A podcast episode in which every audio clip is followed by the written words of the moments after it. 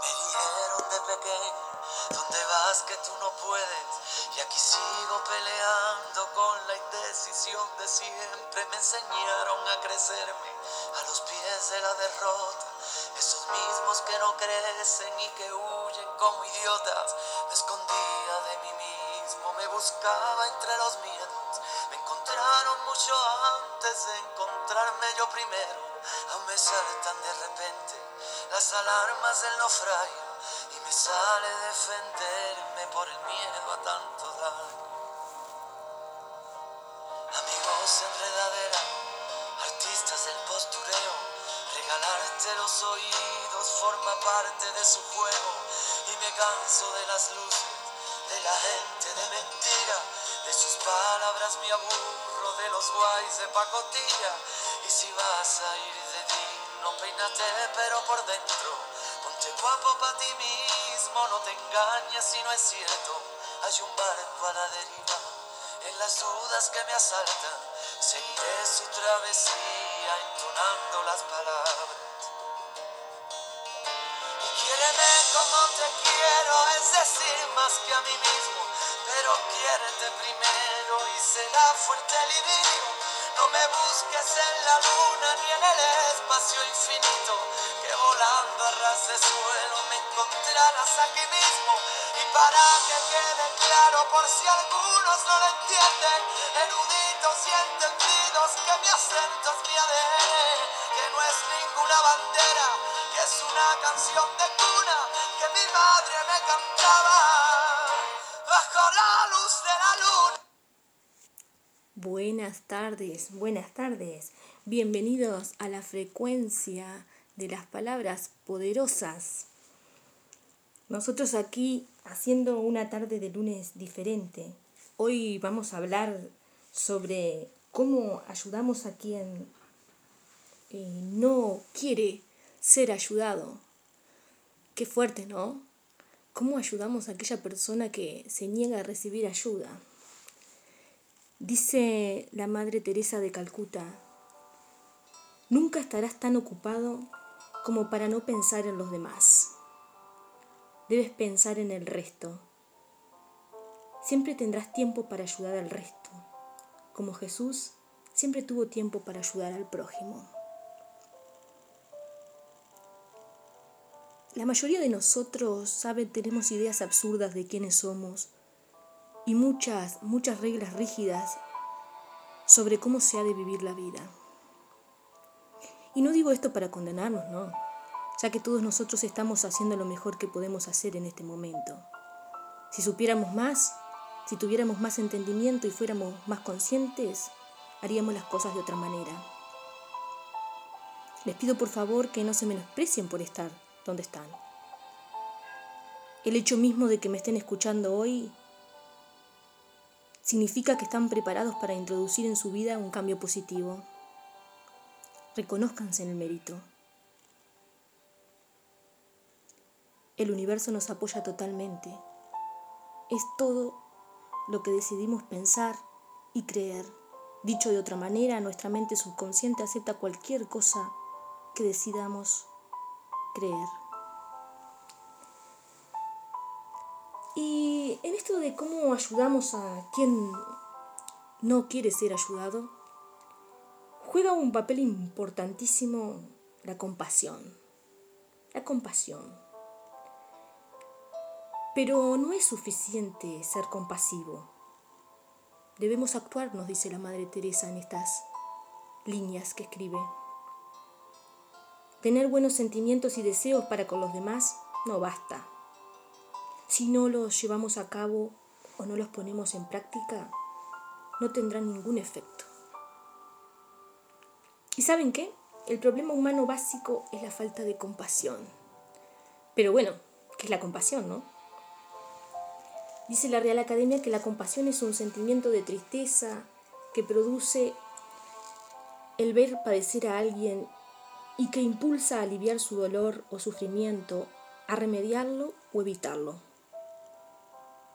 Para mí, para mí, la compasión es un valor humano que, que va de la mano con la empatía. No sé qué piensan ustedes. Eh, Creo firmemente que el ejemplo de compasión más grande, más sublime, vino dado de la mano de nuestro gran maestro, el único gran maestro, y me refiero a Jesús. Él siempre enseña a través de parábolas.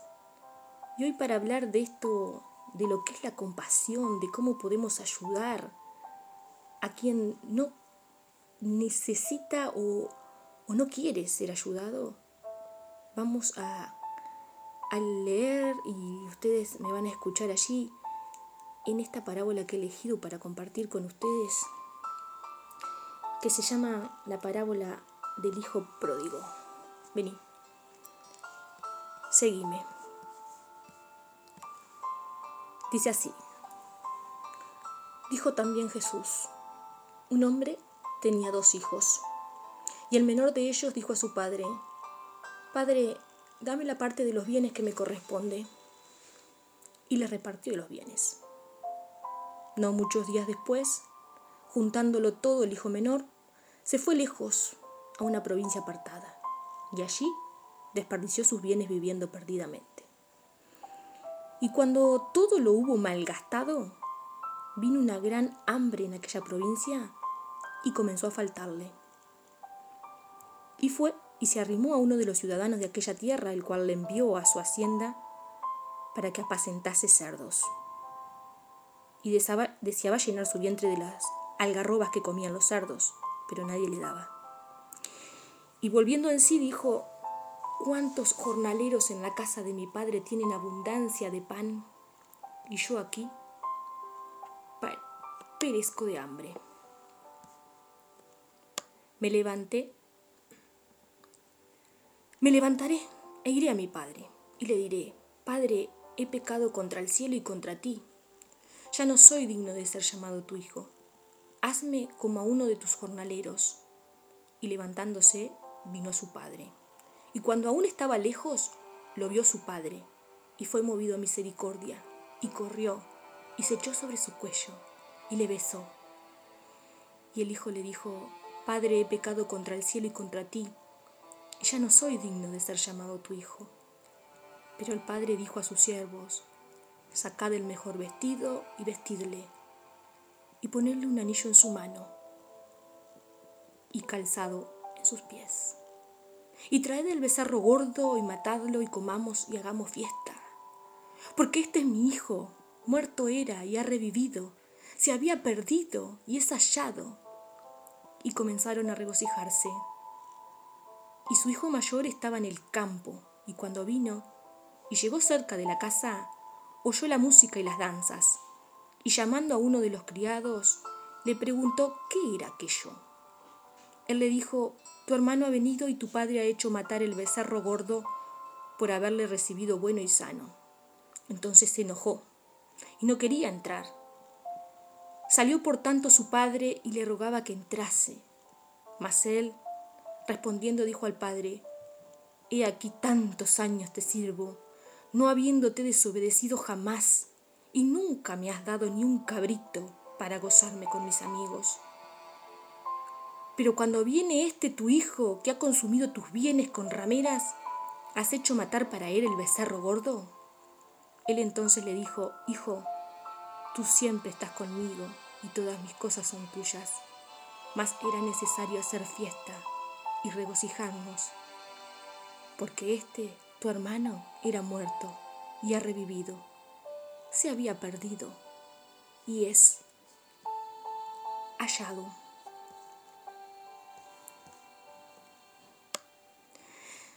Es claro, ¿no? El menor de los hijos reclama al padre la parte de la hacienda que le pertenece, siendo que habitualmente eso se haría una vez que el padre muriera. Este hijo menor no solo lo es por la edad, también representa al hijo que, que flaquea en la fe, como diría Pablo en alguna de sus epístolas. Normalmente estamos acostumbrados a que es el hijo mayor quien se queda con la mayor parte, una vez que el padre muere. Pero en este caso, el padre decide no discutir la decisión de su hijo menor. Él tiene libre albedrío, él elige hacer lo que quiere, separarse del amparo de su padre, manejar su vida lejos de sus consejos. Es por eso que elige una provincia apartada, como metáfora, ¿verdad? Porque acá habla de la condición del hombre de apartarse de Dios, de alejarse de sus consejos. Esto lo lleva obviamente a no tener prevenciones, sino a vivir perdidamente. Un padre siempre aconseja a su hijo para su propio bien y felicidad, pero los hombres, y este hijo en este caso, que representa en la mayor parte de la humanidad, elige lo contrario, creyendo que la felicidad es lo que a ellos les parece mejor. De allí claramente está que surge la expresión perdidamente. Las prevenciones que no toma lo llevan a malgastar. El hambre lo lleva a buscar trabajo. Pero el arrepentimiento no es fácil para el corazón humano. A veces es necesaria una gran humillación. Por eso la parábola llega más lejos. Y el hijo menor desea al menos poder comer la comida de los sardos. Al menos ellos comían mejor que él. Y aún la comida de los sardos les era negada. Es verse en tal grado de humillación lo que hace darse cuenta a este hijo hasta dónde ha llegado. El arrepentimiento debe ser verdadero. La queja o la, la, lamentación es solo una parte del arrepentimiento. Luego es necesaria la acción. Me levantaré e iré, dice. Y por último, confesar el reconocimiento ante el otro de su error, el pedir perdón a su Padre. Padre, he pecado contra el cielo y contra ti. Pero este hijo no reclama un reintegro de su condición de hijo, lo que muestra un verdadero arrepentimiento. Y la acción no queda solo en la palabra, sino que se realiza y va hacia su Padre. Es la misericordia, la compasión de su Padre lo que lo lleva a correr, abrazarlo y besarlo, ese padre que no necesita explicaciones, le alcanza con verlo vivo, verlo sano, verlo de vuelta. Ese padre que sabe que estando lejos estaba en peligro, pero también sabía que había sido una decisión de su hijo y la respetó. Así es Dios con el hombre que se aparta. Respeta su decisión, pero está deseoso de que vuelva, de verlo otra vez. Ese hijo no necesitó, ni siquiera decir lo que estaba pensando. Es por eso que el padre actúa de forma inesperada para todos. Nadie esperaba que su padre dijera saque el principal vestido y vestirle, ponerle un anillo en su mano y zapatos en sus pies. Es su hijo y aun cuando se haya equivocado sigue siendo su hijo. Pero mayor es la alegría de saber que su hijo ha vuelto. Es como si hubiera resucitado. en lo que refiere al hijo mayor, que en realidad representa el hombre que cree en su justicia, la justicia de los hombres no es la de Dios, ¿saben? Porque el corazón del hombre es egoísta y piensa en sí mismo y en lo que cree que merece. No logra comprender naturalmente que los propósitos de Dios son otros. Este hijo que metafóricamente, este hijo mayor, pareciera tener una mayor espiritualidad que el menor, escucha fiesta, pero no sabe del arrepentimiento porque nunca tuvo nada de que arrepentirse. Nunca se atrevió a transgredir las normas paternas. Siempre se mantuvo a su lado. Por lo tanto, tampoco puede saber de la humillación que implica el arrepentimiento de su hermano y de la humildad que se necesita para confesarlo.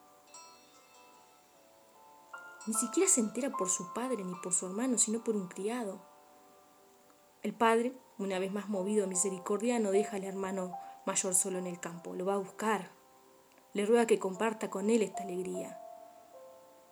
El reclamo del hijo mayor puede parecer justo a los ojos de un corazón humano.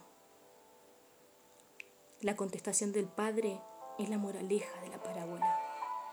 Tú siempre estás conmigo reconoce la fidelidad y devoción de su hijo y ya tiene su recompensa. Por eso le dice, todas mis cosas son tuyas. Es heredero de todo lo que tiene. No hay distinción, forma parte de todas las riquezas que goza. Pero ahora tiene una riqueza mucho mayor que merece la fiesta, porque se ha logrado algo que resulta casi imposible. Este, tu hermano muerto era y ha revivido, dice el padre. ¿qué mayor riqueza puede haber que volver de la muerte o recuperar lo que ya se daba por perdido? Esta es la compresión que el Maestro Jesús quiere de todos los que escuchan. El alma que se arrepiente y vuelve al camino.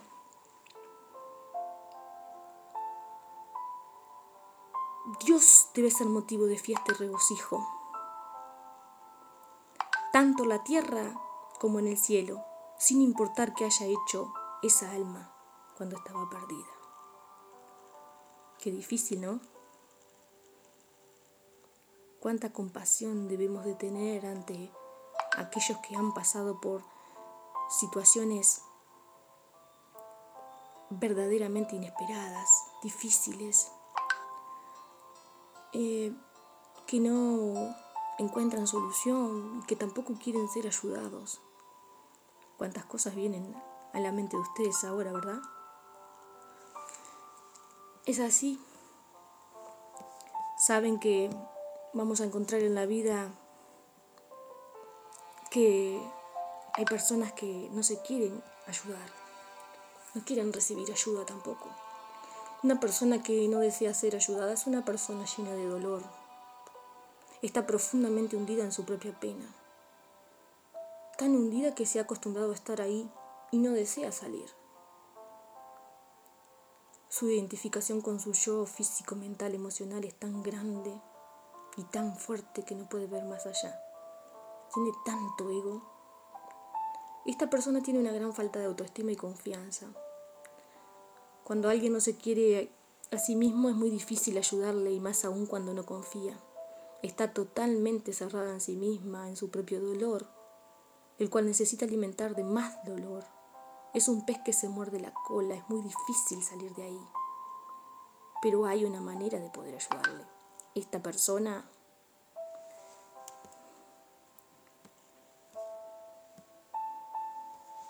está pidiendo amor, compasión.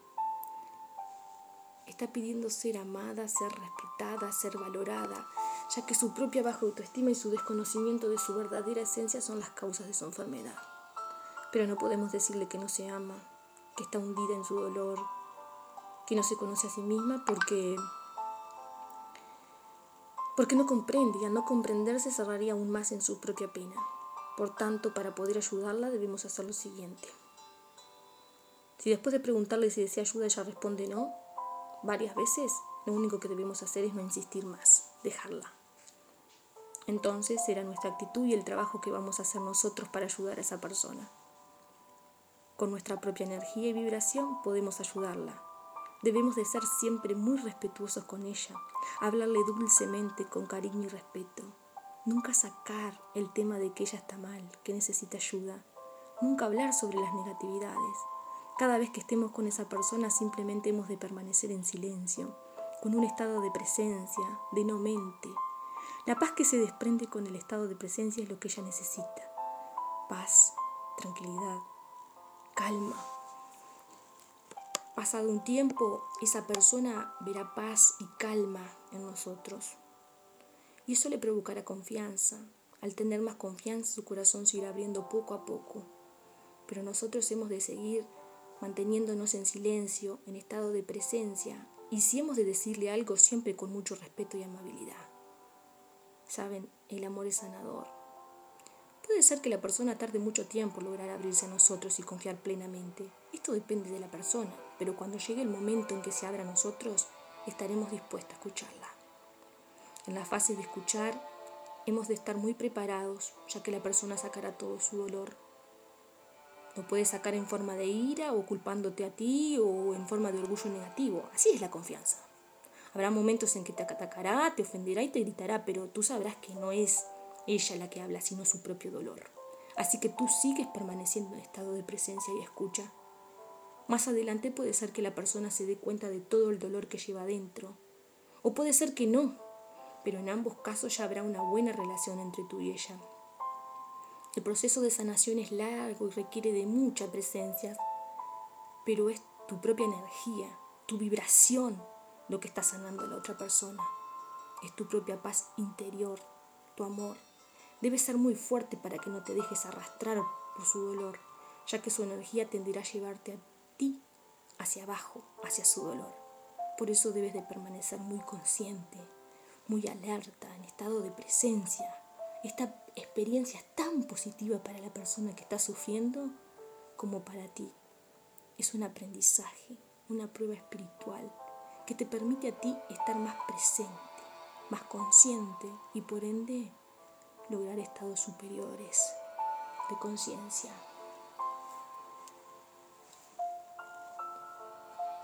Y ahora acompáñame al cierre de esta tarde de las palabras poderosas. Ojalá podamos ser sabios, ¿verdad?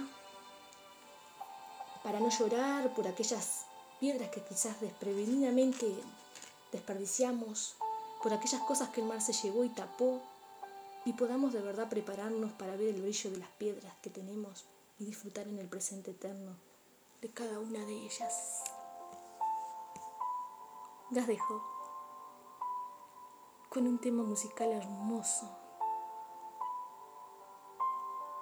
Y será hasta el próximo encuentro.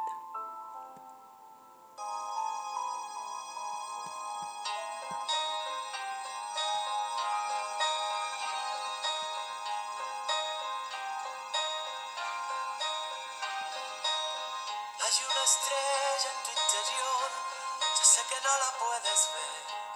Hay tanta luz que se apagó, ya sé que en tu dolor se fue. Cuéntame, puedes contar, no juzgaré tus pasos. Escúchame, te escucharé. Pusiste todo el corazón, al final todo salió mal, el corazón se equivocó,